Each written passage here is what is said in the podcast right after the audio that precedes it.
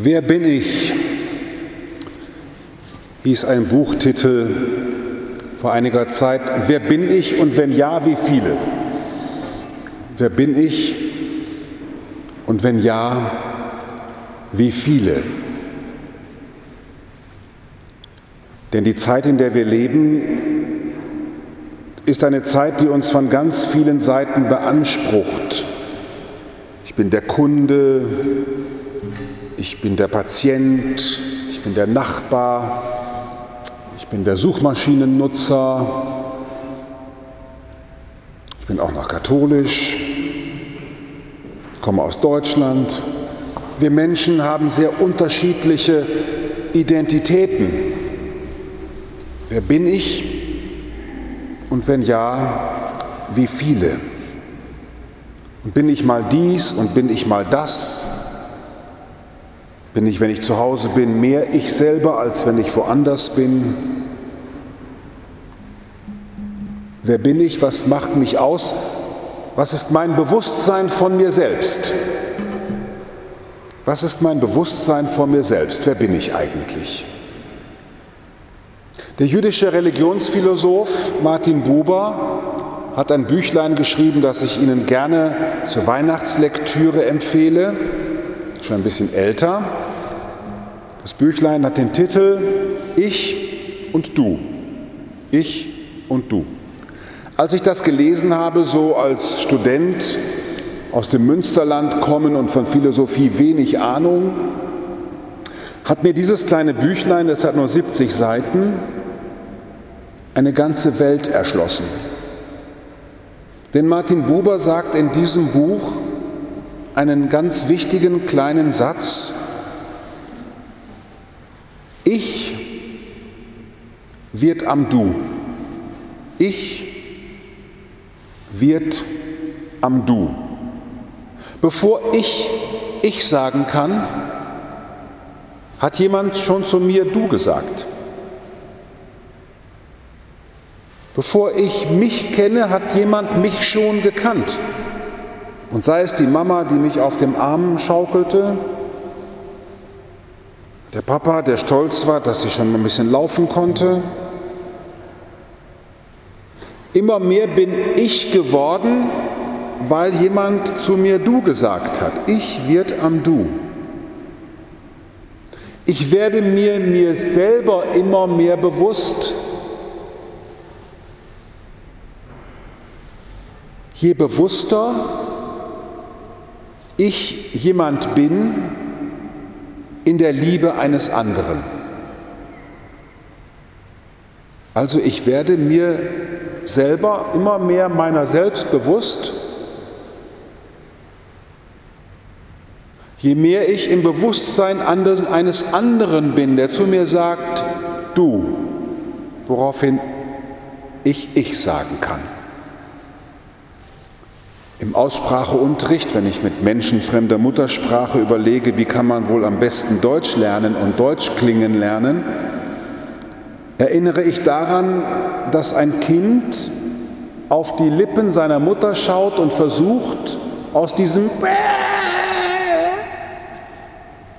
irgendwann einmal die Mundwerkzeuge und die Klangwerkzeuge so zu benutzen, dass es eine geformte Stimme gibt, dass daraus ein Sound entsteht mit den Werkzeugen des Mundes und der Stimmbänder, der dem Sound der Mutter gleicht. Es entsteht die Muttersprache.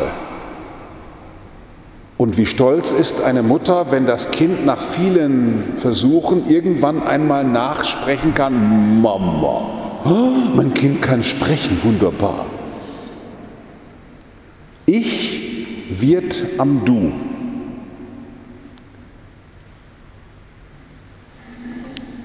Liebe Schwestern und Brüder, die Stimme des Rufenden in der Wüste, Wonach hat die eigentlich geklungen? Und darum habe ich mich gerade eben nach dahin gestellt. Weil als der Gino das Evangelium verkündet hat, hat er zwar hier Worte benutzt und Wörter, und das auch noch in einer fremden Sprache, aber er hat das Evangelium verkündet, das für mich die Muttersprache der Erlösung ist. Darum habe ich eben gerne dort gestanden und habe an seinen Lippen gehangen. Weil er ist als Priester für mich dieser Jesus von Nazareth, der das fleischgewordene Wort Gottes ist. Und ich habe dort gebetet, während ich ihm zuhörte, ich möchte werden durch dich. Darum höre ich dir zu. Also ich höre in der Kirche, wenn jemand das Evangelium verkündet, höre ich die Stimme Jesu Christi, wie die Stimme meiner Mutter. Und ich hänge an den Lippen Jesu, damit ich immer mehr ich selber werde durch den, der zu mir spricht und zu mir sagt, du Paulus, du sollst sein. Ich weiß gar nicht, ob Sie das heute Abend auch so gehört haben. Du bist, weil der heute Abend zu dir gesprochen hat. Du, Jesus, bist es, der mich heute Abend neu wieder informiert hat.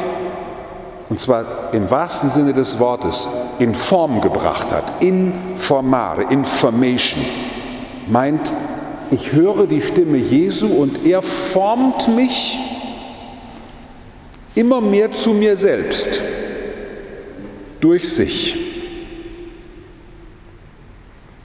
Wer sind wir, liebe Schwestern und Brüder, wenn wir uns hier versammeln? Wir sind die Stimme des Rufenden in der Wüste. Denn wir haben hier die Stimme Jesu Christi aufgenommen. Seine Melodie, wie die Kirchenväter schreiben, nehmt die Melodie Jesu Christi in euch auf. Wir nehmen die Stimme Jesu Christi auf und seine Stimmung. Was immer sich an Stimmung verbreitet in der Welt, in uns, in der Familie oder sonst wo, wir wollen mit der Stimme Christi auch die Stimmung Jesu Christi in uns aufnehmen. Und dies ist eine Stimmung, die ganz vom Vater herkommt, die ganz von Gott herkommt. Ist deine Stimmung heute Abend ganz von Gott her bestimmt? Oder was drehst du auf an Stimmungsgeräten, dass du in Stimmung kommst? Ist das Gebet wirklich zentral, dass für dich Gottes Melodie in dir reinkommt? Die Stimme des Rufenden in der Wüste. Die Kirche möchte ein Instrument Christi sein, das in der Wüste der Welt, in der Wüste der Welt ganz von Gott herkommend ein neues Lied anstimmen will. Ein neues Lied, das alte Denken beenden und Neues anfangen. Dieses Hören auf die Stimme Christi,